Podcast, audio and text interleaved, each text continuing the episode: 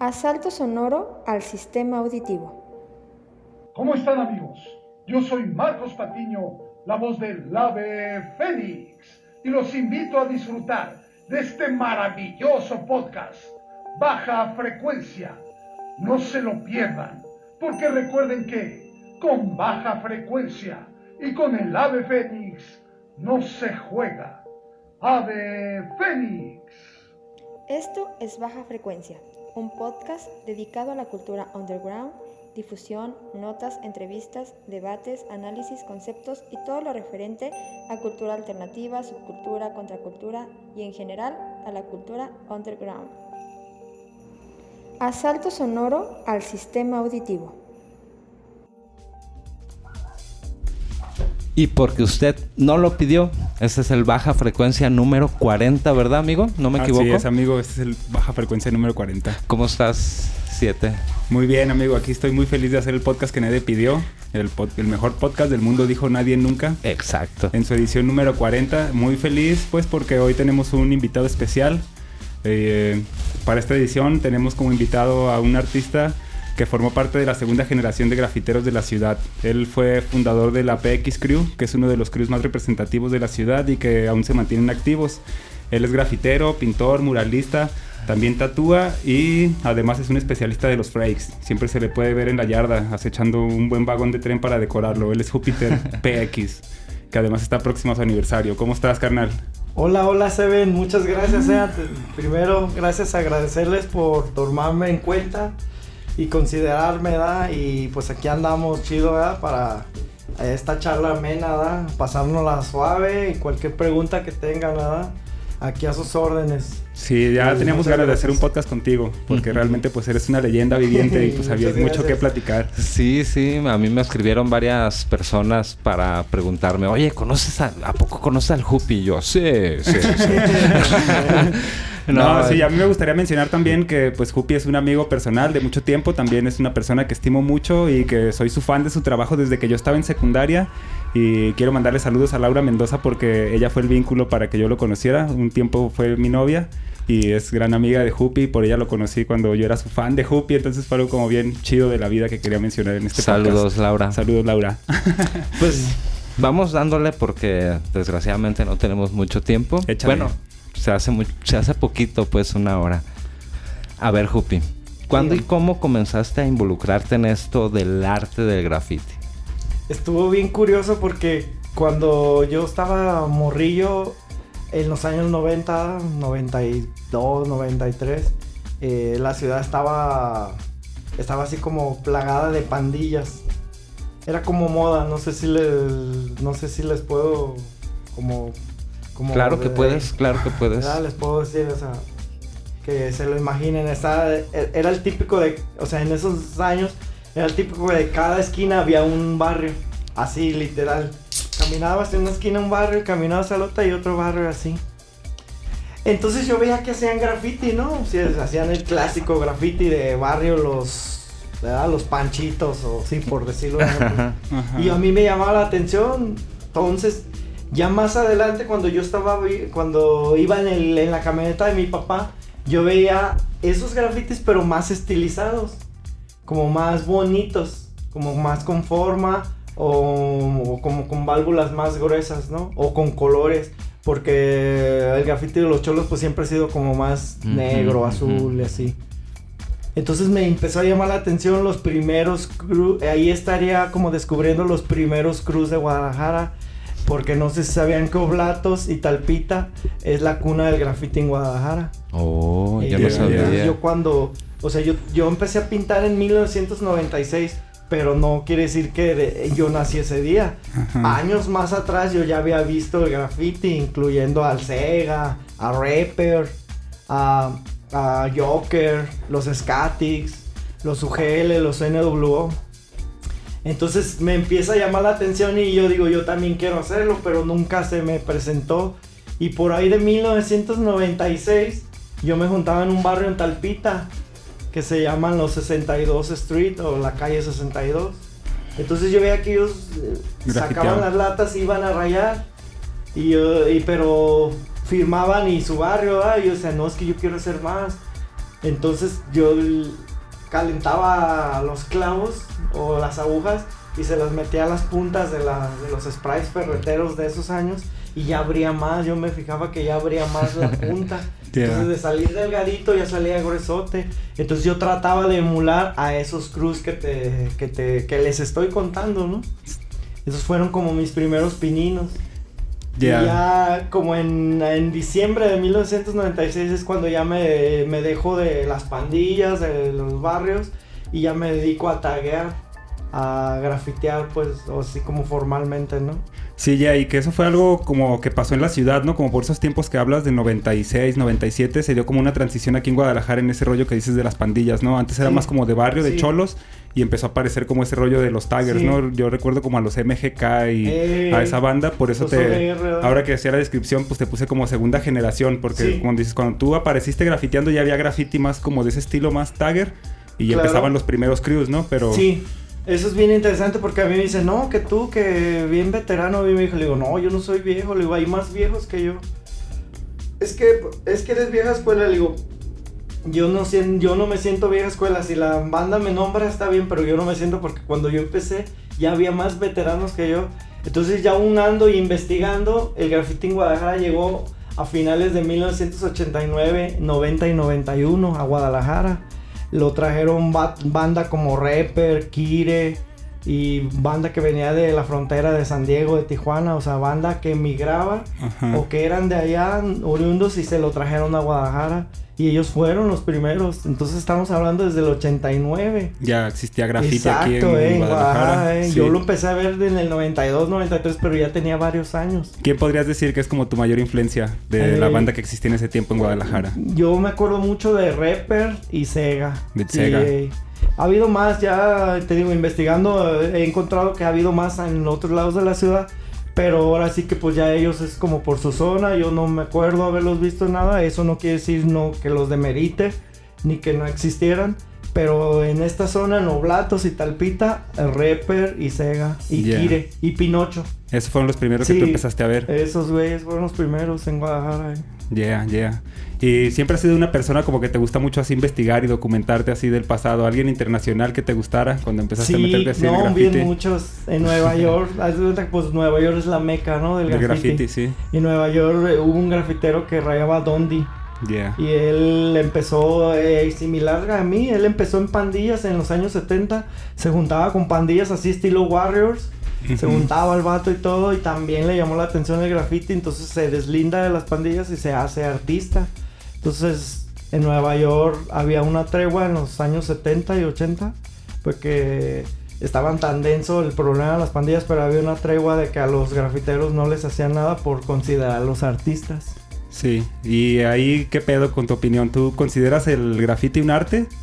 Fíjate, yo, eh, mucha banda dice que no, porque dice, no, es que no es un arte, porque yo creo que se les viene a la idea de que el arte es una galería Yeah. Y no, Sí, el sí. arte es un sentimiento. Va. Yo lo que he investigado, es, neta he leído libros, el arte es algo que si por ejemplo aquí pongo en la pared una carita y si me emana un sentimiento ya sea de odio o de alegría o de tristeza, eso ya es arte.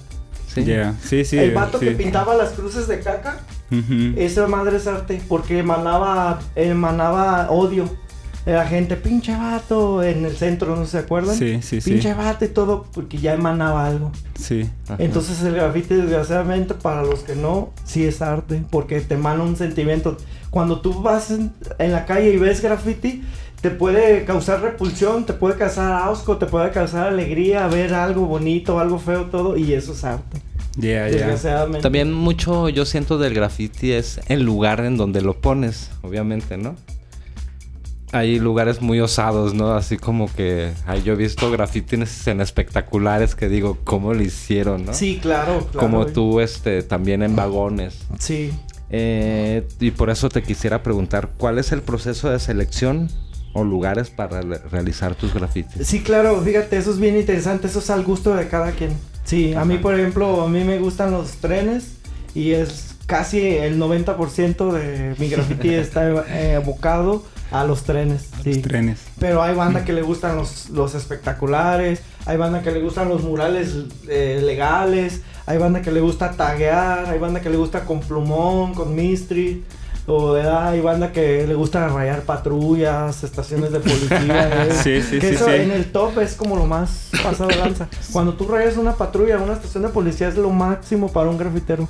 Sí, que al final Sí. pues tiene también como un fin como de protesta, ¿no? Se podría decir que hay, hay como algo atrás pues de que, que soporta eso, ¿no? Además de expresar el sentimiento, que está dando a no entender son- que no está de acuerdo Que con... no son intocables, que Ajá. también ellos se les, pueda, se la pueden llevar en el lomo. Yeah, yeah, yeah. Eh. A mí me gustaría que nos platicaras un poquito de algo en lo que sí eres pionero o que al menos fue como por lo que yo conocí tu trabajo, que fue por ahí del año 2000, que fue la Revolution Bomber.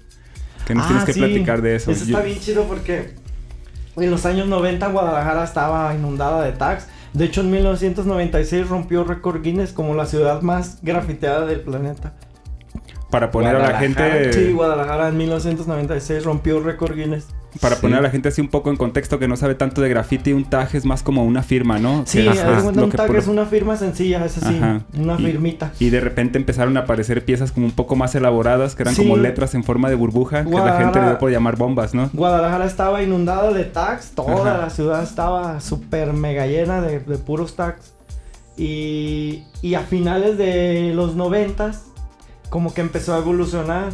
Entonces em- empezaron a llegar las revistas de Estados Unidos, de la Ciudad de México, eh, pero sobre todo de Estados Unidos. Y ahí empezamos a ver que no nomás eh, eh, es... Existía el tag, ajá, sí. que hay más cosas, que había más cosas, pues. Sí, que sí. había bombas, que había drops, piezas, wild styles, murales. Como más especialidades dentro de la misma rama. Ajá. Entonces, varios estuvimos abiertos a la opción de no quedarnos cerrados en ese mundo del tag, que es como, como el inicio, pues. Es la esencia del graffiti, pero es el inicio. Sí. Es como el primer peldaño. Ahorita que hablas de la esencia de graffiti, ¿tú qué prefieres? ¿Eh, ¿Graffiti legal o ilegal? Ilegal, sí, 100%. Ilegal, 100% es la, ilegal. la Es que esencia, ¿no? Te deja una adrenalina que en ningún lado te la va a dar. Yeah. Así hagas el mural más grande del mundo y todo, no te va a dejar la adrenalina que pintes una barda sin permiso, Sí, un sí, sí. poste, un letrero. Oye, algo. y respecto a eso yo te tengo una pregunta. Sí, dime. Quiero que nos cuentes una experiencia negativa o algún conflicto legal que hayas tenido con tu actividad de grafitero y cómo lo manejaste. Ah, sí, en, el no- en 1997, 98, andábamos pintando ahí por López Mateos antes de llegar a Plaza del Sol, unos amigos y yo. Y vimos una patrulla a lo lejos, entonces clavamos las latas, las escondimos en unos arbustos y pues nos hicimos así como que nos hablaba la Virgen. Y se pararon y nos dijeron, súbanse, no, que, que súbanse, pónganse la camisa en la cabeza y súbanse. Nunca nos imaginamos que nos iban a llevar a la escena de un robo de un Oxxo. No. Sí, se habían robado un Oxxo cerca de ahí y entonces a nosotros nos achacaron el robo. Ah. Y por estar en el lugar y la hora equivocada, pero eran unos, unos malditos policías corruptos, Sí, obviamente, sí, sí, unos como cerdos siempre. corruptos. Ah, sí, Porque como no hay aquí. No hallaron a los verdaderos y dijeron, hay que agarrar a estos pendejos y así. Ajá. Entonces yo, yo era menor de edad y estuve un mes en el tutelar de menores. Por y un amigo jale. estuvo en la penal y, eh, o sea, éramos tres.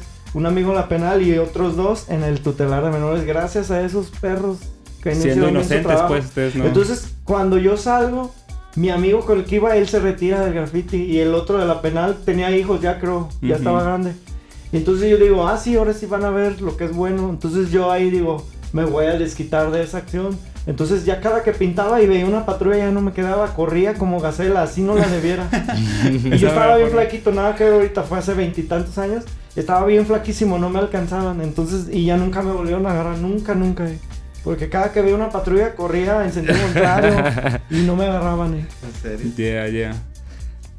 Por todo esto que nos platicas, pues es tu forma de empezar en el graffiti, de hacer graffiti fue siempre autodidacta. Pero yo recuerdo haber tenido una charla contigo donde tuviste una experiencia también por la Escuela de Artes Plásticas. Ah, así sí, que es- estuviste aquí como Está- cursos y eso. Sí, Ajá, me estuve, gustaría que haz de cuenta que Selec Ujú. tenía una tienda en San Juan de Dios.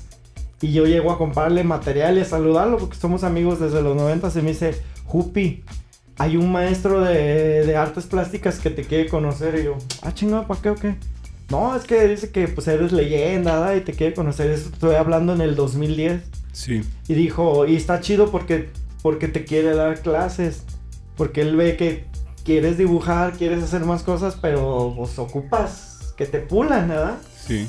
Y yo, arre, sí voy a ir, dame su nombre. Ya me dio el nombre y ahí voy, artes plásticas al cual. Y pues sí, efectivamente el señor dijo, sabes que yo es que yo estoy, el maestro, perdón, estoy haciendo una tesis y es del graffiti y tú eres una pieza importante del graffiti en Guadalajara. Ya. Entonces me gustaría que vinieras y me nutrieras y si quieres yo te doy clases. Y yo, ah, sí, está chido. ¿Y a qué ocupo? No, pues tráete esto, esto, lo otro. Y le digo, arre, y ya fui. Y duré un año en artes plásticas. Gracias a ese maestro, hoy a veces como. Porque me caen trabajos, me caen eh, murales, eh, realismos, óleos, cuadros, todo. Y gracias a eso, a esa acción, a ese maestro, yo como a veces. Ya, pues creció como tu relación pública, ¿no? Sí. Ya también adquiriste algunos fundamentos acerca como Sí, de ya más un del oficio artístico, pues ya. Desde, eh, Sí, de ser un grafiterillo ahí que no sabía nada de arte, gracias a eso ya sé un poquito más. No digo que sé todo, obviamente, nadie sabe todo, ¿verdad? Ya, ya. Pero sí, sí sé algo, sí sé cosas, pues. Y ahora que ya tienes como todos esos fundamentos, pues que adquiriste allí con, en la escuela y también la experiencia de la calle, ¿tú cómo te llevas o cómo ves ese dilema que hay entre el arte urbano y el graffiti? Eh, estaba, estuvo aquí siempre verde y también estuvo en- que no me acuerdo a quién entrevistamos. Este. Acometer. Acometer. A cometer, Eh, ajá, que platicamos Sí, de está, ese rollo. está pues, del- dividido. Ustedes saben que en, en toda la vida está dividido, ya sabes. Política, eh, fútbol, música. Me da Chivas, América, blanco, negro, ah, Ajá, ajá. rock, Sí, eh, sí, sí. banda. Entonces el grafite está igual, está dividido, Ajá. desgraciadamente. Eh, no es algo que uno lo pueda controlar, es algo que ya tiene generaciones. Estás dividido entre los grafiteros que hacen el ilegal y los grafiteros que hacen el arte urbano. Cuando tú pides permiso para pintar, con permiso ya no es graffiti, se transforma en arte urbano. Ya, ya. Entonces mucha banda no quiere, dice, no, es que yo sí hago graffiti porque uso spray. Y digo, no, graffiti es cuando lo haces sin permiso. Si tú, por ejemplo, estás en el salón de clases y escribes en el mesabanco con pluma, eso ya es graffiti. Ya. Los vatos que pintan las de banda mexicano Ajá. o es Claudia, están haciendo graffiti. Porque Sí. sin permiso. Si llega y pintan las bardas y Eh, le o sea, el graffiti no, no es el spray, graffiti es hacerlo sin permiso. Eh, Va más, más allá de lo Sí, el estilo, pues. Cuando ya pides permiso ya no es graffiti, ya es arte urbano, es como un subgraffiti. Si es una rama, es muy importante, si es como una rama o como un hijo del Sí. graffiti. Sí, sí, como sí. un, un subgraffiti o no sé cómo. Pero en primera posición está el ilegal. Sí, el, el ilegal. Sí. eh, Cuando así Ah. te digo, pongas una firmita. Sí, aparte de ese En el rollo... baño cuando ponen de que, ah, que sexo gratis, llama. ese es Eso es graffiti. Ey, de que fulano Sí, sí. ya me lo culé y así, ¿verdad? Ajá, ah, ese ajá. es graffiti. O ya. cuando Todo lo que sea sin permiso es graffiti. No lo digo yo, Ajá. lo dice la historia. Eh, los primeros grafitis datados están en Roma en el siglo 3 antes de Cristo, en el siglo 2, perdón, antes de Cristo. Eh, los romanos cuando no estaban de acuerdo con las leyes del emperador o de la república, iban y pintaban con brea en, la, en el Senado. Ya. Pintaban con brea, eh, muere Calígula o muere Augusto. El César que estuviera en turno. Entonces ajá. en la mañana los romanos, los soldados estaban investigando, típico como los policías de ahorita, estaban Sí. investigando quién lo había hecho y todo, y, es, y ahí nació el graffiti. Sí, y Ya, el abrer ya, no, era un, no era algo y que pudieras nace quitar como una fácil. resistencia, como algo en contra de lo establecido, algo de lo injusto. Sí, desde ese punto entonces sí Eh, cumpliría no, como... digo, no, lo- yo no lo estoy inventando, lo leí. Si Ajá. alguien me, me, me puede, ahora sí que corroborar esa historia, es real. Ya, ya. Sí, es la historia, es De- de- históricamente. Desde Ahí ese nace. aspecto entonces sí el cumpliría eso como el arte, es ¿no? ilegal. Ajá. Por eso es ilegal, no puede ser legal. Ya, yo me encanta, no le voy a decir que no, me encanta, yo lo hago. Pido permiso de vez en cuando y hago murales. Obviamente lo que tú haces con permiso no lo vas a hacer sin permiso porque sin permiso es más de pisa y corre. Y Ya. con permiso te puedes quedar horas hasta días. Sí, sí. Entonces eso es lo que me gusta, como que hay un equilibrio. Que también haces eso, ¿no? Digo, para comer agarras comisiones Claro. también, decorar un restaurante o pintar claro, algo eh. para sí, alguien. lo que sea, también. eh, lo que Sí, sea, sí. menos al PRI, al gobierno. Eso sí nunca lo hago. Ah, Que ya. sí me han llegado a intentar eh, contratarme y todo y no, lo que es PRI o gobierno, nada, nunca. Porque eso es prostituirse, eso es venderse, venderle el alma al gobierno, porque el gobierno todo lo que toca lo hace mierda. Va, y va, lo va, va. prostituye. eh. Sí. Oye, yo te quería preguntar, has tenido varios nombres dentro de esta escena. ¿Cómo escoges los nombres y qué, ¿qué impacto tiene sobre el arte que tú expresas en tu graffiti? Sí, fíjate, eso es muy importante. El, el nickname o el apodo, la firma, la sign, es muy importante para un grafitero porque la debe de escoger de algo que le guste mucho. Antes eras Hidek, ¿no? Yo no, cuando yo empecé yo, a mí me decían el Sleepy, que es el dormilón. Ajá. Pero como era un mundo de cholos, este, ya a mí me daba vergüenza con los taggers. Los taggers y los cholos, aunque parezcan, no son lo mismo. no son lo mismo, sí. Es como un rockero y un punqueto. ¿Sí me Ya. entiendes, Sí, sí, sí. Ah, entonces yo cambio a Hidek para verme más Taggerson y todo, para adaptarme más a esta nueva corriente a la que yo ya había entrado. Y con esa de Hidek no duré mucho, duré como dos años y cambio a Júpiter. Y esa es la que más me ha gustado porque yo desde morrito me han gustado mucho eh, los planetas, las galaxias, eh, todo lo que es del universo. También tengo libros, películas, todo. Tenías tu del telescopio. ¿no? También, Sí, tenía recuerdo. mi telescopio. Sí. Los muy amigos míos que son muy íntimos saben que si miro las estrellas, que en la ciudad no se puede, tienes que salir a las afueras o así pues. Ajá. Pero sí, eh, sí soy muy apasionado de eso, es como algo muy desde chiquito. eh. Que fíjate, eso es algo curioso también que yo me acuerdo que debatíamos con muchos amigos cuando fundaste la PX Crew. Sí, Que era ah, Pine eh, Explosion y después también nos decíamos, no, pero es como Planet Extreme, Planet ¿no? Porque todos eh, los nicknames de todo tu crew tenían... que. Cuando yo estaba morro había una discoteca que se llama Planeta X, allá por, por la colonia, no, por el centro Magnos y espaldas. Ajá. Entonces yo decía, ¿qué es Planeta X? Y me puse a investigar y Planeta X, ya ves que antes eran nueve planetas y el Planeta X es supuestamente un planeta que está en nuestro sistema solar, pero está atrás del Sol, y entonces nunca lo podemos ver porque su órbita del Sol no nos deja ajá, verlo. sí. Y según eso, en, en pues son como teorías, todo. En ese planeta vive una raza que vino en el pasado a, a, a enseñarnos a la agricultura y todo a, a los seres humanos. Ajá. Son como los dioses antiguos, pues. Pero, de o sea, Vivían en el planeta X. planeta X, Ajá. exacto, güey. Entonces yo cuando cambio a Júpiter, porque Júpiter pues es el planeta más grande del sistema solar, cambio a Júpiter y hago un nuevo crew que es Planeta X. Y Yeah. Entonces en chinga mucha banda me dijo, yo quiero ser, yo quiero ser. ¿Qué pones? No, pues pongo, eh, pongo roca. Eh, no, ya no vas a hacer roca. Si te interesa el crew, no, si te gustaría poner, no sé, este planeta o este, esta estrella o esta constelación o algo así. Entonces mucha banda sí me siguió. No sé si esté mal o bien, pero mucha banda sí cambió su nickname.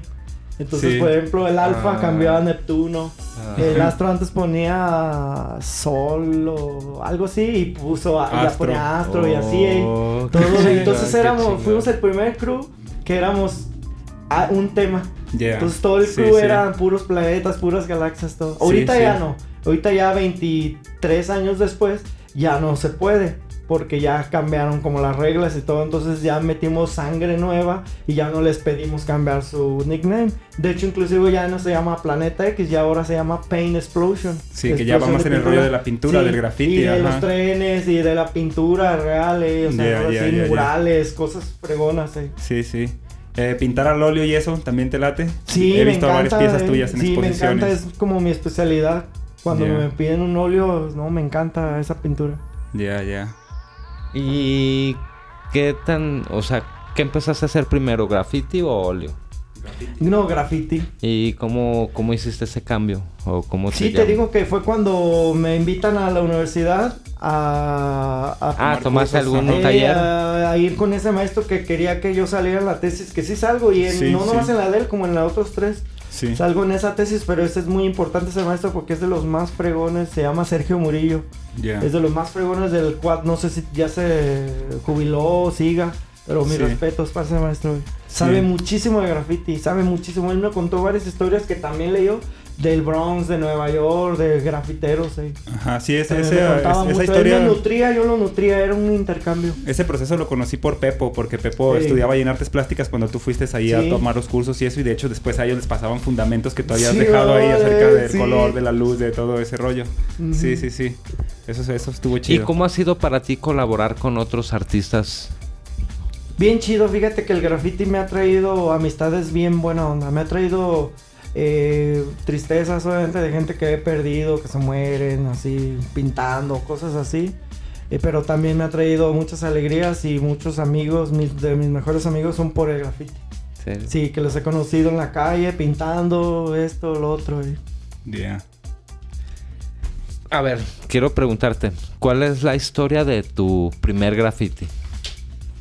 De mi primer graffiti yo no me acuerdo. Yo nomás me acuerdo que te digo que le, le piqué a, las puntas de las válvulas ferreteras para que salieran más Un grandes. flare más grande. Ey, sí. Porque, porque si tú compras una lata en, en la, en la ferretería y pintas, sale bien despacito y bien delgadito y, y hasta te desespera Yeah. de tan delgado y tan despacio que sale. Pero si compra, bueno, en ese entonces no había. Ajá. Si le picábamos al agujerito ya salía bien grueso y rápido. Sí. Entonces cuando tú haces grafiti legal el tiempo es clave. Sí. El tiempo es clave. Sí, que, que eso también estuvo bien cabrón, ¿no? Porque se podría decir que a varios de tu generación y la generación de atrás les tocó como inventar ese rollo, ¿no? Porque no, aquí en Guadalajara pues no había tiendas de graffiti, no vendían válvulas, no había colores, ajá. Sí había, pero era como bien De la clandestino, bien underground. Yeah. En San Juan de Dios, ya más adelante, ya inmerso en esta corriente, sí. Me dijeron, no, no hagas eso, güey. Porque Yeah. estropeas, eh, estropeas tu ropa. válvula Porque tu ropa. al Chorrea salir más, afuera, ajá. salía y te manchaba los tenis, la ropa. Entonces le digo, ¿qué hago? No, ve a San Juan de Dios con fulano y ahí vende. Este vato se llamaba Memo. Memo el de las mantas. Y yo fui la primera vez en 1996 con Memo y tenía un frascote así de mayonesa grandote de, lleno de puntas. Él las traía de Los Ángeles. Y no nomás puntas, traía ropa, marcadores, eh, traía muchas cosas de Los Ángeles. Pues Los Ángeles obviamente es más viejo en el graffiti, ¿no? Hubo un tiempo que también te tocó hacer esa labor, ¿no? Como de dealer de válvulas y eso, ¿no? Sí. También estuviste vendiendo Hubo ahí un para banda, que, Sí, eh, nomás tenías que ir a huevos, San Juan de Dios. Y un- unos añitos más adelante en el Tianguis Cultural también ya vendían. Eh, pero no- te tenías que esperar hasta el sábado. Entonces lo que yo hice con un poquito de mi sueldo, compré un puño con Beto Punqueto, por cierto, saludos. Y me las traje a mi barrio, yo vendía a Ya, la banda y revistas y todo, y vendía puntitas y a veces sprays. Pues es- siempre he sido de bajos recursos, entonces la banda que me conoce sabe que, pues no, ¿ah? Sí. Lo que hice lo que pude, pero sí, sí, fui de los primeros dealers Ya, ya. en mi Sí, y ahorita, ¿cómo es tu convivencia con la nueva escuela? Ahora, a ti que te ha tocado, pues, como inventar todo este rollo junto con otra banda, a estar ahora, pues, con la nueva gente que se puede decir que de alguna manera tiene más fácil, pues, pues ya con las redes sociales hay más de dónde documentarse, más de dónde agarrar influencia. Esa pregunta está bien chida y es muy dividida. Yeah, El graffiti es como una pirámide estructural. yeah, Los que están a mero abajo están empezando y los que están a mero arriba son los que están posicionados, son como los reyes. Y los que están abajo suben y a veces rascan para estar arriba. Y los que están arriba se mantienen o se caen. yeah. Este, eh, no es literal, obviamente, ¿verdad? Es en Ajá, sentido ajá, figurado. Mucha banda de abajo se ha subido hasta más arriba.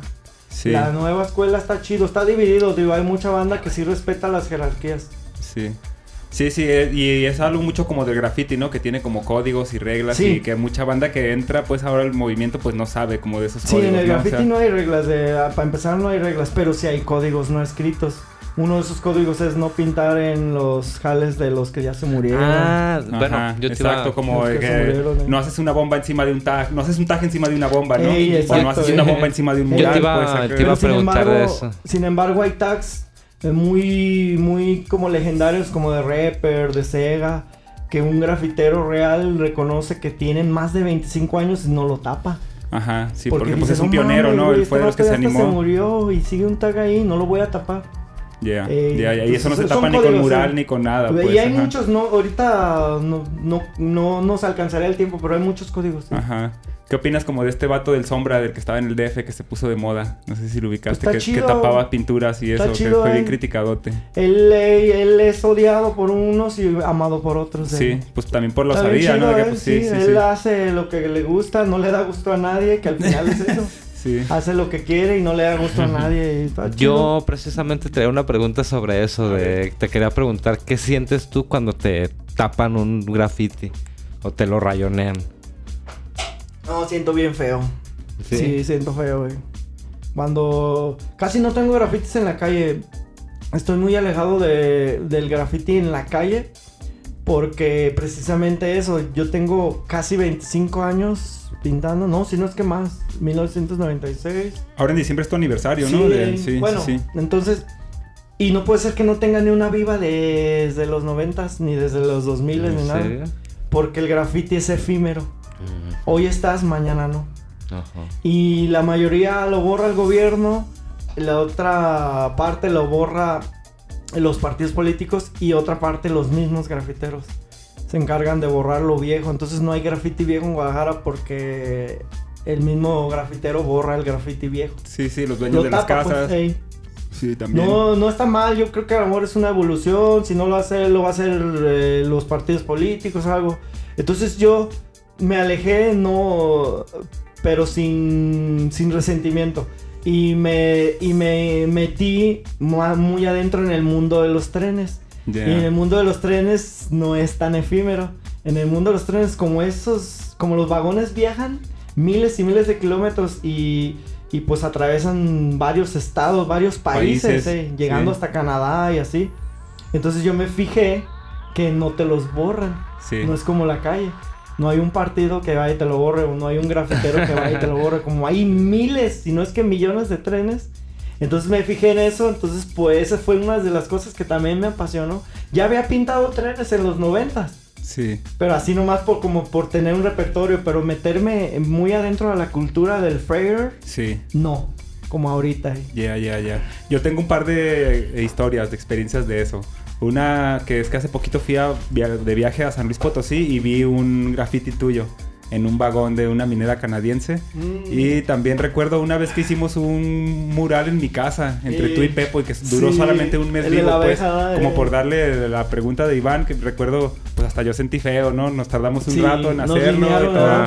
Sí, nos Nos linearon y fue un eh. vecino que ni siquiera era pintura, grafitero, eh. ajá, era un Sí, vecino les que no era echó grafitero pintura, y no ¿verdad? le gustó y le echó pintura y Eh. todo y pues sí estuvo pues feo Sí. porque fue un trabajo que sí tomó tiempo, que hicimos hasta un guion, era Sí. como de Gutan Clan, tenía una mona, La ciudad, una rata, la ciudad. eh.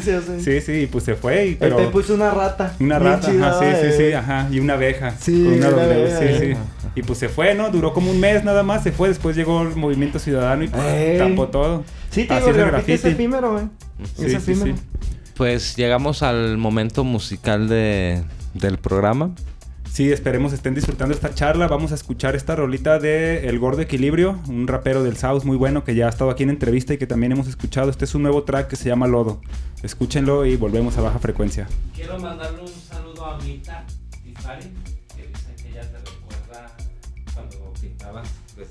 estaba bien morro. Qué chido. Maravilla. Eh, gracias, Tafari, ¿no? saludos. Sí, Sí, pues esto es baja frecuencia y regresamos, ¿va? va. Esto es baja frecuencia. Vine solo, nadie me invitó a la fiesta. No estoy en la lista, lista, solo la escopeta. Soy un parásito consciente. Sé, si despejo X o Y, la constante es la muerte.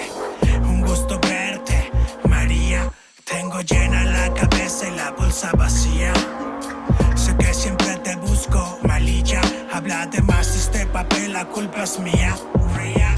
Rumba tras rumba, te sigo el paso. Bomba tras bomba hasta que explote el vaso. Ya duele el brazo de tanto jalar las riendas. Este payaso no anda con rodeos, entienda. Nada es lo que parece, todo tiene doble intención, lo he visto tantas veces. Quien falla una va por dos, dudo cuando amanece. Pues ya no me calienta el sol y solo me apetece. Un vaso con hielos y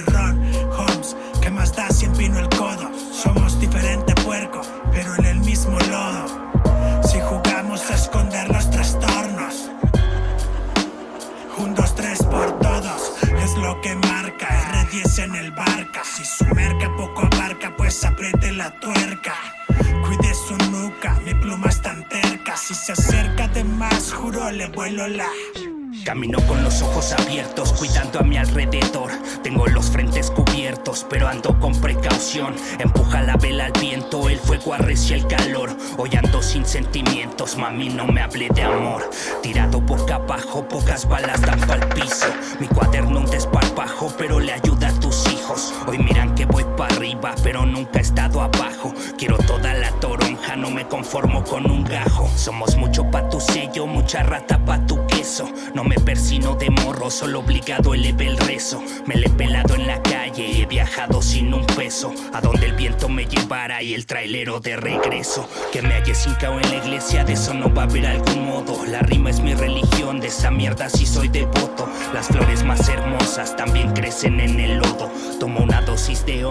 lo medito en flor de loto.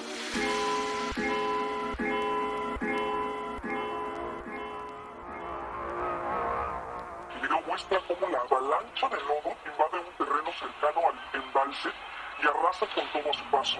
Esto es baja frecuencia. Y regresamos al Baja Frecuencia número 40. Estamos entrevistando a Hupi. Esperemos hayan disfrutado de este track del Gordo Equilibrio llamado Lodo. Es una colaboración. Escuchen todos los trabajos nuevos que está sacando el Gordo.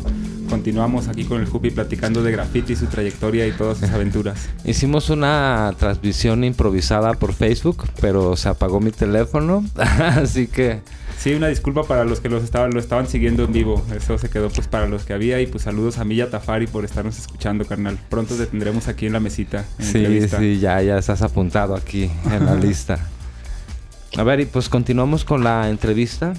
Aquí eh, Jupi nos está poniendo en la mesa un chingo de fotos bien interesantes. Ahorita voy a grabar un videillo para compartírselos.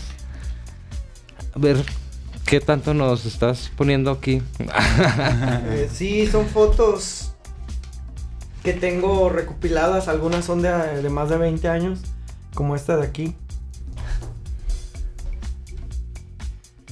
Ahorita vamos a, Eh, esa de voy a grabar con- un videillo. Sí, nos está mostrando algunas Sí. fotos de su trabajo para toda la gente que pues solo escucha el audio ahí estén al pendiente de la página para que vean el video que va a subir Iván con las fotos de lo que Jupi pues ha hecho en esta larga trayectoria del graffiti. Y a mí me gustaría que me platicaras un poquillo, carnal, de eh, el cortometraje en el que participaste con los Ah, Mamarrachos sí, Crew. ¿Cómo fue ese conecte? Estuviste en la Feria Internacional de Cine de Guadalajara. Sí, fue algo bien bonito, fue algo bien chido, fue algo imprevisto porque no lo planeamos. El director es sobrino de, de un amigo mío y nos pidió de paro porque a él, a él le dieron bien poquito de presupuesto para hacer el cortometraje. Este, y no tenía pues para pagarnos sueldo, nada. Dijo, ¿qué onda? Hágame un paro, ¿no? Para grabar el cortometraje. Este, pero ¿qué tenemos que hacer? No, sean ustedes mismos. Este, trata de un vato que es grafitero pero se retira y se topa a sus amigos una tarde y se lo llevan al barrio a pistear y todo y ya ni va a trabajar y le pasan una serie de cosas en la noche y aleatorio a él está su historia de su hermano que es como activista o anarquista de la de cuando eh, en el 2020 en la pandemia y todo en contra de la policía cuando quemaron las patrullas y todo eso pues son como golpistas o no sé cómo se les llama anarquistas no Ya. entonces está bien chido ese corto, no está en redes sociales, solamente estuvo, eh, lo, lo pusieron en el, en el, ¿sabe qué? Al parque. Eh, de, de esa madre y en la Feria Internacional del, del- del Cine en Guadalajara, que por cierto ganó el mejor cortometraje de Jalisco. Ganó premio. Sí, uno ganó un premio, eh, ganó un premio, eh, y siendo así algo de bajo presupuesto, algo todo. Y le encantó a la gente porque está bien chida la historia, es que está bien chida. Él desarrolló la historia y ustedes no les dieron ni guion ni nada. No, nada, como extras eh, ahí. ¿Qué hacemos? No, ustedes sean ustedes mismos. Cuando están aquí en el barrio pisteando, fumando, grafiteando. Eh, hicimos unas piezas, unas tags ahí en el barrio de Mezquitán. Yeah. Ahí vive Buche, mi carnalito, güey, y ahí fue todo el show, güey. La Yeah, mayoría de grabación fue ahí y otras tomas en, en Lomas del Paraíso Ujú. y en la casa del vato del actor. Ya, ya.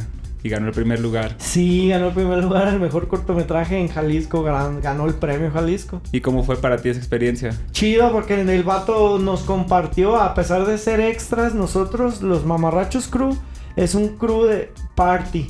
Party, Ajá, party crew. sí. No es como la PX, la PX es un crew de, graffiti. Ajá. Y la Mamarrachos Crew es un crew party, que es como para puras fiestas, desmadres, cotorreos, carnes asadas, todo.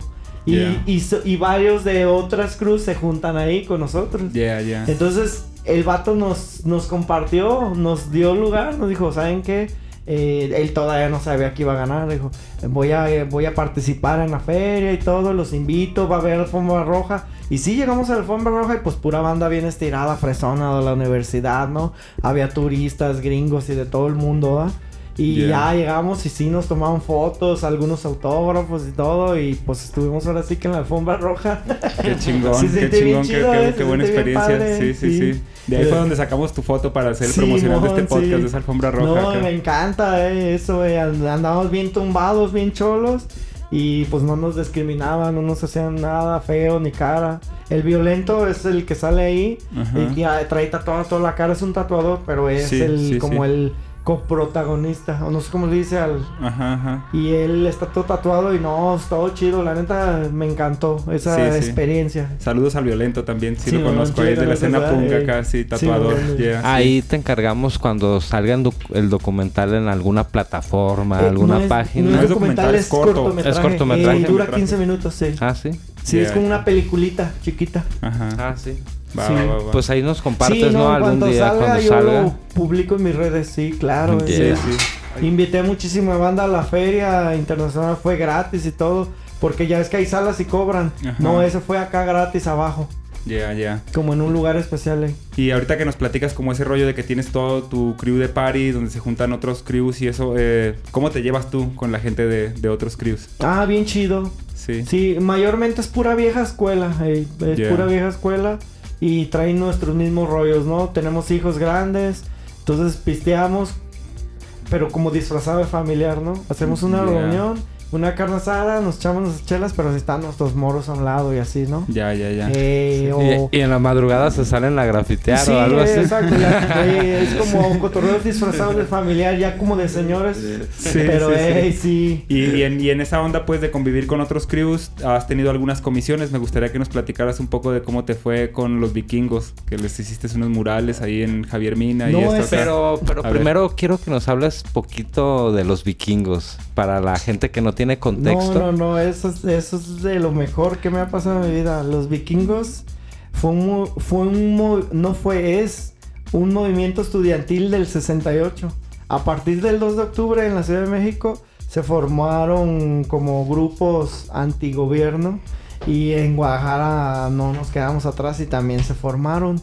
Entonces ellos, los vikingos nacen en un barrio que era un pueblo, antes se llamaba San Andrés, digo se llama San Andrés, pero no era colonia, era un pueblo lejos de Guadalajara. Y se, se forman ahí porque los vatos jugaban fútbol llanero y se daban el tiro con los del barrio contrario y todo.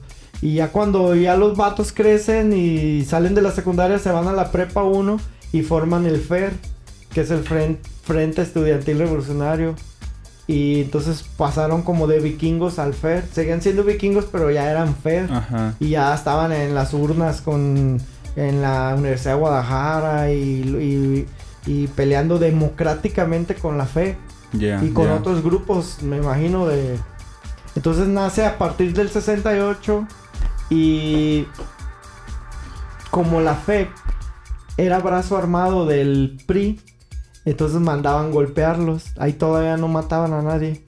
Cuando en 1970 matan al líder de los vikingos del FER, que se llamaba Arnulfo Prado, el compa, los vikingos toman ahora sí venganza. Entonces ya agarran las armas y empiezan a matar a los que mataron a su líder. Entonces está bien interesante porque luego ya después se hacen comunistas. Se hacen de la Liga 23 de septiembre. Ya. Y no sé si saben de ese tema. Y se Sí, hacen sí, de la Liga y entonces ya se hacen guerrilleros. Sí. Y ahora sí ya hacen atentados en contra de policías corruptos, del ejército. Sí, los vikingos fue como una pandilla que tuvo como varias Sí. etapas aquí dentro de la ciudad y que tuvo pues, protagonismo porque estuvo participando Claro. pues en la vida, digamos, underground en de la, la de- ciudad. eh, exacto. Ajá, sí. Y siempre en contra de las injusticias porque ellos no tenían ni zapatos, usaban guaraches. Eran de un pueblo que se llamaba San Andrés. Ahorita es una colonia, te estoy hablando de Sí, los una colonia que está 60, cerca del estudio, aquí Guadalajara cerca. llegaba hasta Belisario Domínguez. Y, y lo- el, uno de los sucesos más pasados de lanza que me platicaron ellos de viva voz y hay libros es cuando se fugaron de la penal de Oblatos. De hecho, ya una sí, película. es que ellos, eh, hay película, es película, no cortometraje documental, es película. Entonces ellos los agarran por acusándolos de terrorismo y comunismo, todo ese pedo, sedición y Ujú. eso. Y los meten a la penal de Oblatos, que Sí. estaba, estaba donde ahorita es la ex penal de Oblatos, en el Sí, parque. Y los meten y los van eliminando sistemáticamente uno a uno, desapareciendo, no, no sabían qué les pasaba, se los llevaban en la noche y ya nadie sabía nada. Derechos humanos, ni, se me hace que ni existía. Ajá. Ok, entonces estos vatos, los seis más fregones, planean un escape. La mamá del Tenebras, que era el líder en ese entonces de los vikingos del FER, de la Liga 23 de septiembre, ella mete una pistola con balas abastecida en una olla de pozole. Sí. Entonces no, no, la, no metieron la mano porque estaba caliente y la mete y gracias a eso se fugan, pero ya tenían un plan. Afuera hubo gente que les ayudó, por ejemplo, un ingeniero de la comisión a bajar las cuchillas de toda la, la zona de la penal. Ya. Y otro que hizo un agujero en, en un boquete en la En la pared. pared. O sea, y a sangre y fuego se fugaron los vikingos, se fugaron de la de la ex penal de Oblatos, de la penal. Ajá. Y toda esta información te llegó, llegó a ti porque te contrataron ellos para sí, hacer una comisión. cuenta que a- yo a mí llega el drone, un compa mío me dice, güey, ¿no quieres hacer unos murales para los vikingos? Y yo, yo ya había oído hablar de los vikingos porque los vikingos son bien legendarios. Sí, es una pandilla legendaria de sí. Guadalajara, sí. Yo vivía en Santa Chila de Morrito y hasta allá llegaban las como historias y leyendas de los vikingos. Pero yo me imaginaba en mi mente infantil de 10, 8 años que eran unos vatos con cuernos y, y cadenas Sí, tipo Warriors, ¿no? ajá, y con sí, sí. chalecos y motocicletas, ¿no? O sea, Ajá. nunca me imaginé que era un movimiento estudiantil. Demócrata en contra del PRI. Porque el PRI, pues, ya. ustedes saben todas las chingaderas que hizo y todo. Ajá. Y en ese entonces a ellos los pusieron como los malos, pero no eran los buenos. O sea, no, es una... Sí, eh, como siempre pasa. no- Sí, sí. exacto, no acabamos en este programa de hablar de todo. eh. Entonces me dice, ¿no quieres, ¿no quieres pintarles unos realismos a los vikingos? Yo no mames, neta, sí, es que tengo un compa que ya le he dicho a varios grafiteros y tienen miedo porque es contra el gobierno. Sí, sí, pues el pedo político que hay Todavía detrás, todo el estaba el PRI contexto. cuando me dijo. Yeah. En el 2015, 2016 todavía estaba el PRI en Guadalajara. Sí. Eh, y en, en Jalisco, creo, no Sí, sé. Entonces le digo, sí, yo sí, yo sí me aventé, no tuve miedo. Y ahí voy y me entrevisto con los eh, un abogado. Ellos, ellos tienen abogados, tienen maestros del ITESO, eh, tienen licenciados, tienen, o sea, es una organización bien fregona. Ya, ya. Eh, y los ¿Y hasta el momento sigue? Sí. Ah, ¿Tus murales sí, siguen claro. ahí o lo- Eh, uno sí, uno ya lo, lo tumbaron hace unos días porque van a construir como un negocio o algo. Ah, Y ya, unos sí están, están en Javier Mina y Guelatao para el que quiera ir a Apreciar el verlos. ahí están. Sí, yo sí Hay uno de, lo- de la fuga de los vikingos y a un lado está de los desaparecidos. Ajá, ajá. Yeah. Porque el, el tema de los desaparecidos no es nuevo, es bien viejo. Sí, sí, sí. sí, sí. Siempre ha habido desaparecidos, nomás que hoy, obviamente ahora en día se dio más y ya le dieron más difusión en redes y así. Sí, sí, Pero pues no siempre había redes sociales, ¿no? El era más servicio fácil. secreto siempre ha desaparecido gente. Sí, y siempre ha sido la misma Sí, bien mamada, pasados ¿no? de verga. Entonces voy, me entrevisto y qué pedo, ¿no? Pues queremos unos rostros de como los más legendarios, los vatos que se dieron el tiro bien machina, sangre y fuego, arre, y ya les hago el primer mural. Entonces ellos me acogen en la organización, me dicen, ¿qué onda? La neta nos cae bien chido tu cotorreo, eres bien elevianado, bien humilde, queremos que seas un vikingo, tú vas a ser el artista de los vikingos. Ajá. Tenemos de todo, tenemos eh, tenemos abogados, albañiles, maestros, todo, pero no tenemos un artista. Ya. ¿Quieres, Simón? Y me pusieron en un ritual un sombrero con cuernos. De vikingo. Y chelas, carne asada, bien machín y todo. Y ya me hicieron vikingo. Qué chingón, qué chingón, qué chingón. Sí, güey. Sí. Háblanos de lo, de lo que estás haciendo ahorita. ¿Ahorita en qué estás enfocado? ¿O tienes algunos proyectos así en puerta? Sí, ahorita al 90% estoy enfocado en los trenes. Sí, esa madre me, me ganó. Sí, la cultura de los trenes me mamó. De hecho, ahora en la mañana, a las 5 de la mañana, nos fuimos unos amigos y yo, que también comparten mi misma pasión, a pintar unos trenes. Eh, están lejos. En Guadalajara, desgraciadamente, no hay trenes. sí. Tienes que viajar a otras ciudades, al Salto, Tlajomulco, si no es que más lejos a veces Ciudad Guzmán y así. Entonces fuimos al Salto a pintar unos trenes. Y ya pintamos bien chido y todo, ya veníamos bien felices por la carretera y vimos unos trenes eh, en la carretera del Verde. Vimos estaciones unos trenes y yo se me ocurrió la idea de decirles a mis amigos, ¿qué onda? Hay que pintarlos. Simón, todavía traíamos obras de las de la otra yarda. Yarda es patio, se le llama yarda cuando donde los estacionan, Ajá. ajá. que es como un eh, donde los estacionan afuera de fábricas y todo. Y ya nos cruzamos la carretera, los pintamos y no pasaron ni cinco minutos y llegaron policías, pero del otro lado, porque es que está el tren a medias y estábamos de este lado y del otro lado nos llegaron y nos tiraron escopetazos y todo. Ah, y, ¿en serio? Sí, sí. ¿Todo eso sí, hoy en la mañana? Sí. Y después se vino a hacer un podcast. Y Sí. tuvimos que salir corriendo así como gacelas, güey. Así neta, güey. Correr por tu vida. güey. Estuvimos a punto de no tener al Jupi aquí Sí, en el podcast. güey, ya se ha detenido balaseado, pero sí, ¿no? Y hay un video, el Citre, con un amigo mío, grabó video y se oyen los balazos. Ah. ¿No, ¿No lo compartes al rato? Sí, sí, claro. Para sí. ponerlo. Sí, estamos en un grupo y lo subió y ahí lo traigo, sí, sí. Ah, va, gracias. Es delicado pintar Sí, sí, pintar, pintar trenes no es la calle. Ajá. Y la calle te puede proporcionar peligros como gente que va pasando, patrullas, De hecho, taxistas, yo tenía una- la plaza. eh. Ajá. Y los trenes no pasa eso, pero pueden pasar locos o policías como esos que nos balacearon en la mañana. Y entonces puede, eh, tramperos, inmigrantes, muchas cosas eh, peligrosas. eh. Peligroso. Sí, sí. Pero gana tu pasión. Sí, claro, eh, te digo, sí. Y yo sé que es delito federal y el día que me agarren me puedo estar en problemas muy serios. De hecho, en la ciudad de Guadalajara el graffiti no está tipificado como delito, está tipificado como falta administrativa. Entonces, chingarte una caguama y grafitear una barda es lo, mismo. Ajá. ¿En serio? Neta, sí, se los Sí, juro. con una multa sale. Simón, eh. Sí, sí, sí. Está chido, güey. Está chido que esté así, pues, porque en realidad no debe ser delito el arte. Sí, sí, exacto. ¿Verdad? El graffiti no debe ser un delito, güey. Y aparte de la ley, eh, por parte de la comunidad, ¿has encontrado rechazo a, a este arte de graffiti? Sí, fíjate que hace unos días eh, tenía una novia. Bueno, todavía estamos peleados ahorita. Tengo una novia y ella le da vergüenza lo que yo hago. Sí me quiere y todo, me consta, pero su familia eh, le da vergüenza, eh, sí, que yo sea grafitero.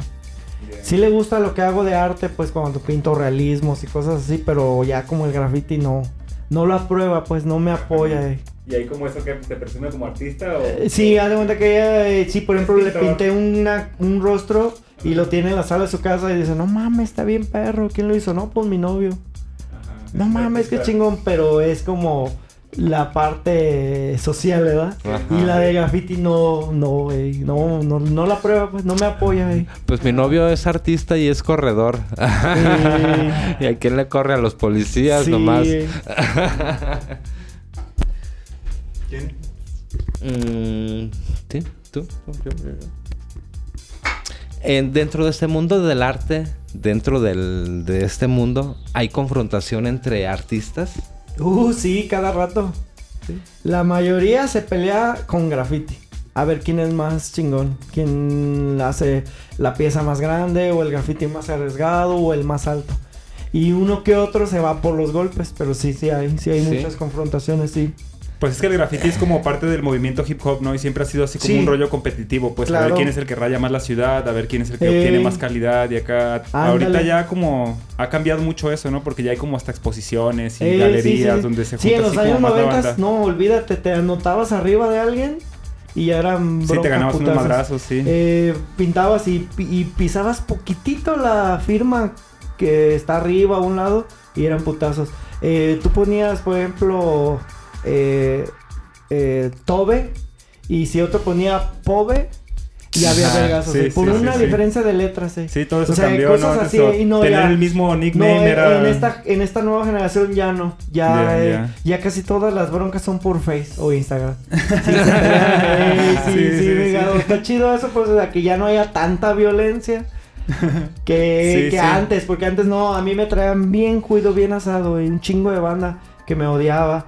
Eh, yo vi, siempre he vivido en Oblatos y nunca gocé o, o caminé por las calles de mi barrio a gusto porque tenía que salirme de mi casa directo al camión y para irme a otras colonias, al Fresno, a la Prepa 10, Belénes, así. Donde había más mi- graffiti y más gente de ese Porque estilo, en mi ¿no? barrio me tenían como en la lista los barrios, los vaguillos, los padrinos, los topos. Pues madre. como Sí, yo pintaba y no, y no ni siquiera pintaba en su barrio, pintaba en la avenida. Pero Ajá. y para ellos era una afrenta, era un- una ofensa. Sí, fue por ese rollo que Entonces, platicamos al sí, principio, ¿no? sí. Te tocó la transición de cholos a crews de más taggers, Entonces pues. le decían, güey, cuídate porque fulano te andan buscando. ¿Y te van a tocó? poner una putiza ahí. ¿Te ¿Por tocó qué? que sí te agarraron? Una vez sí, sí me pusieron una, una tranquiza, me descuidé y, y iba con una morra y ahí por la prepa 2 me agarraron Sí. entre varios. Correr de los cholos para que no te Sí, robaran la patineta. o sea, no, y era así, clásica, y te andan buscando y todo. Entonces yo lo que hacía de mi casa directo al camión y me salía de la colonia. Me iba a otras colonias donde obviamente no nadie me conocía o que había un poquito más de graffiti y menos cholos. Oblatos y Santa Cecilia, ustedes saben que siempre ha sido Barrio una cholo. muy conflictiva, una Sí, colonia sí. de muy pandillerisca, la Jalisco no se diga. eh. Ya, ya, sí. Actualmente, ¿cómo ves la escena tú del graffiti aquí en Guadalajara? Chulada, eh. Ahorita andas pintando en la calle y la gente ya no te dice nada. Muy raro el que metiche, eh, no pintes, no. En nuestros tiempos, me voy a ver bien viejito. En nuestros tiempos En la tiempos. gente salía con machetes, bats, los taxistas se frenaban. Eh, Sí, sí, pues porque era algo como vandálico, ¿no? lo ¿Qué veían te dejó hacer como, eso? "Eh, Ajá, ¿Qué pedo? sí. ¿Por qué estás grafiteando? Y ahorita yo me he fijado en esta nueva generación que estás pintando y la gente no te dice nada. Sí, es que, Tiene bueno, que ser de a tiro una patrulla o la plaza, que eso es un tema también muy importante. Sí, Ah, sí. delicado. La ¿no? con, plaza ello- con también. eso no nos metemos. Sí, eso sabes que ni Sí, siquiera sí. los policías. ¿eh? Sí, sí, sí. Eh, yo digo que sí ha habido un cambio importante en el graffiti porque antes era puro tag, ¿no? Sí. Cualquier casa recién pintada se descuidaba poquito y ya había un tag, ¿no? Sí, y ahorita sí, sí. ya el graffiti como que ya está más elaborado, como que ya es más... Por eso también hasta la misma gente, pues como Sí, dices, ya digamos no que te de alguna manera el arte urbano ayudó que se abriera un poco más el criterio de la gente hacia el graffiti, ¿no? Y ya pueden ver a una persona y decir, ah, está haciendo unas Es- letras, pero están chingonas. Está Ajá, bien chida. sí, no es Esta como el- nueva generación está bien chida y de- desbloqueamos algo que casi nadie sabe. ¿Qué es eso? Que tú, por ejemplo, llegas a una barda y sin tener permiso, llegas, pones tu escalera, tus botes de pintura y todo, fondeas y pintas como si sí tuvieras permiso. Entonces pasa la, la gente o hasta patrullas y dicen, ah, qué chido. Está chambeando, quedando". les está Y sin permiso. Entonces, en esta nueva generación desbloqueamos eso. Y casi nadie lo sabe y está bien perro eso. Y estamos haciendo graffiti sin permiso. Pero aparentado que sí tenemos permiso. Y muchísimas veces hemos pintado así como no se imaginan. Sí, sí. Y está bien perro porque está más aceptado, esa es la palabra, está un poquito más aceptado. No olvídense, en los años 90 aunque tuvieras permiso pasaba la patrulla y te llevaban. Sí, a mí una vez me sí. llevaron en Pablo Valdés, tenía permiso del dueño y estaba pintando una azotea y me bajé a ver cómo estaba quedando y llegaron unos judiciales. Me, me golpearon y me llevaron a la sexta. Yeah. Y era la casa de un amigo y me dio permiso Tenía y el señor salió y dijo, me dio permiso. No, es que lo reportaron. Y me llevaron a la sexta y como a las dos horas el mismo señor que me dio permiso fue y me sacó. Fíjate. Pero los golpes no me los quitaron, ni mis Sí, latas sí. no, me las pues dieron. no. Y la, eh, Y esto no pasa ahorita. Hace dos capítulos entrevistamos a Evergreen y nos platicó una historia diferente, pues que él había pintado una barda sin permiso y llegó la dueña de la casa y dijo, ah, ¿te estás pintando esto? ¿Por qué? Si quieres lo bueno, está chido. Ajá, y le gustó, Sí, es lo que te sí, digo. sí. Nosotros hemos, mm, se llama adueñarnos del spot. Ujú. Que decimos, güey, esa barda parece abandonada, está bien chida. A ver, vamos a tocar y tocamos y no sale nadie. Quizás están trabajando, quizás está abandonada, ¿verdad? No nos interesa. Empezamos a fondear, ponemos nuestras cubetas de pintura, escaleras, todo. Hacemos un mural. Pasan patrullas y hasta no nos aplauden, pero sí como que lo aprueban Sí, y no tenemos sí. permiso, que es lo que hablábamos hace rato, Sí, sí. que el graffiti es sin permiso. Mm. Yeah, Y ese, ese, eso se desbloqueó en esta nueva generación y está bien chingón.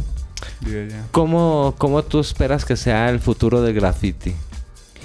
Eh, se torna digital. ¿Que se torne Sí. digital? Todo ya está siendo digitalizado. Yo tengo un chinguísimo de amigos que ya hacen todo en tablets, Mm. hacen los bocetos, hacen todo y ya de ahí lo, lo pasan a la pared Sí. manualmente.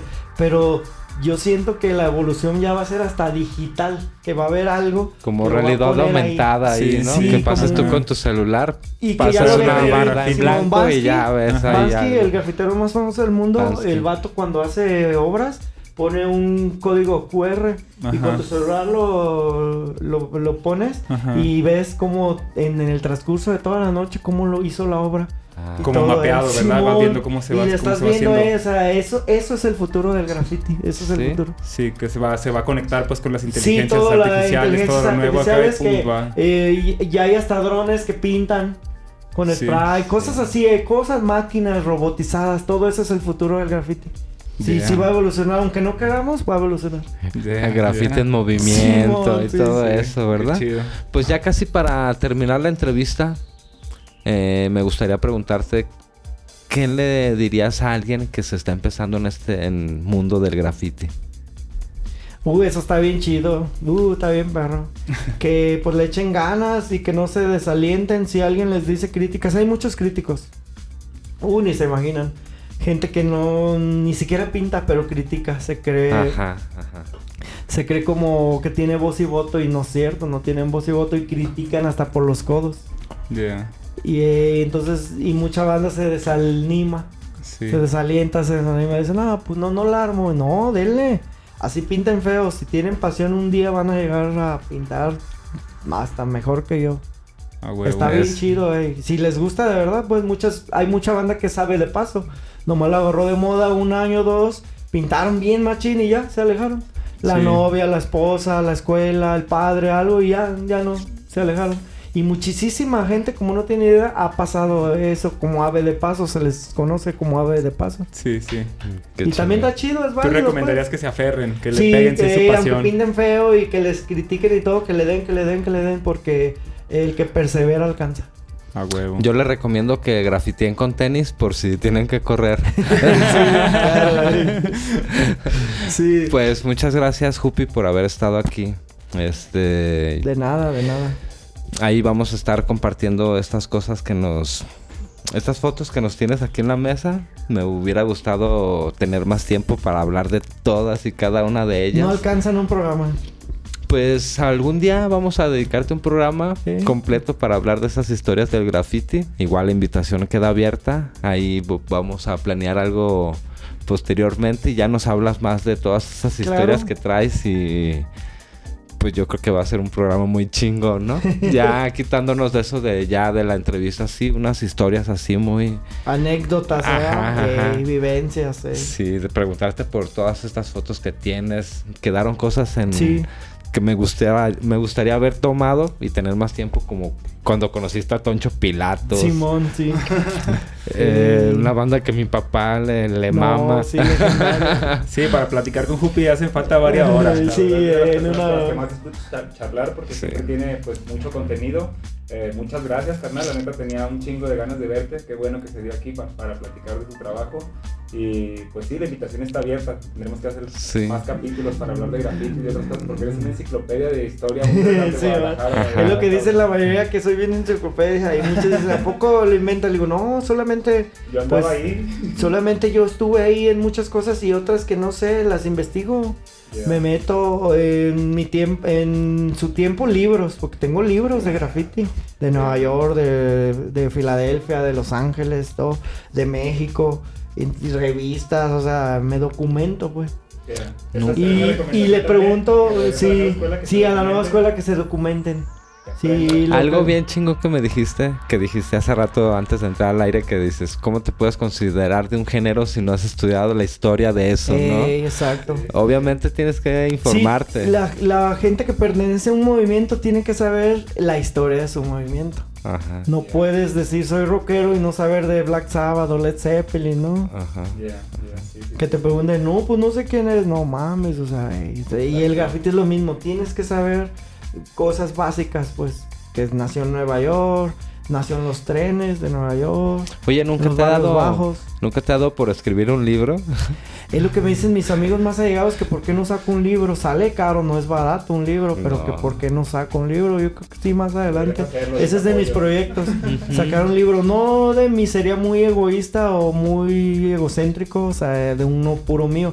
Sería Como historia del grafo en Guadalajara. historia de Graf en Guadalajara, sí, claro, y Desde- una parte mía, obviamente. Sí. A mí muchos me consideran un pilar de- del graffiti en Guadalajara. Yo no me considero. eh, porque yo cuando, yo, les vuelvo a repetir, cuando yo empecé había muchísimos bandas que ya ni están. Muchos hasta se murieron, ya no pintan, pero para mí sí son importantes. Son Tú dijiste antes de entrar que para que alguien se considere vieja escuela tiene que haber marcado un precedente. Y yo digo que tú lo marcaste. Sí. Un, un- un Eres- vieja escuela no es un güey viejo, no. Un vieja escuela es alguien que dejó un legado, una escuela, la palabra lo dice. Que dejó algo que los demás siguieron.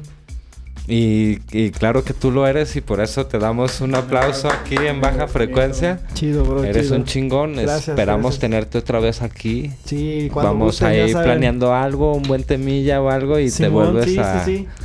Te Sí, hay vuelves a muchísimo caer de aquí. dónde cortar stickers, stenciles, murales, rollers, ¿verdad? trenes, todo, eh, No, gente no, muerta, no. hay muchos grafiteros caídos, soldados caídos. Sí, Sí, sí. sí. También agradecerte eh. por el bonito detalle que tuviste de traernos un regalo, una latita que les vamos a presumir Ah, también en nuestras redes sociales, sí, una lata con la una pieza ahí de aquí. Muchas gracias, carnal. De nada, de nada. Seven, gracias, carnal. Y este es el mejor podcast del mundo. Dicho esto por nadie nunca. este es un podcast grabado en Sweet Home Music Center gracias a... Luis Legaspi que estuvo en los controles. Sí, hizo el esfuerzo por venir. Y pues muchas gracias a ustedes por escucharnos. Ahí tuvimos una transmisión en vivo medio fallida. Pero gracias a todos y pues gracias Siete. Gracias Iván y gracias Jupi. Gracias, Jupi, un gusto. Chido, chido, bro. Y pues tomen mucho pulque. Ahí estamos, bye.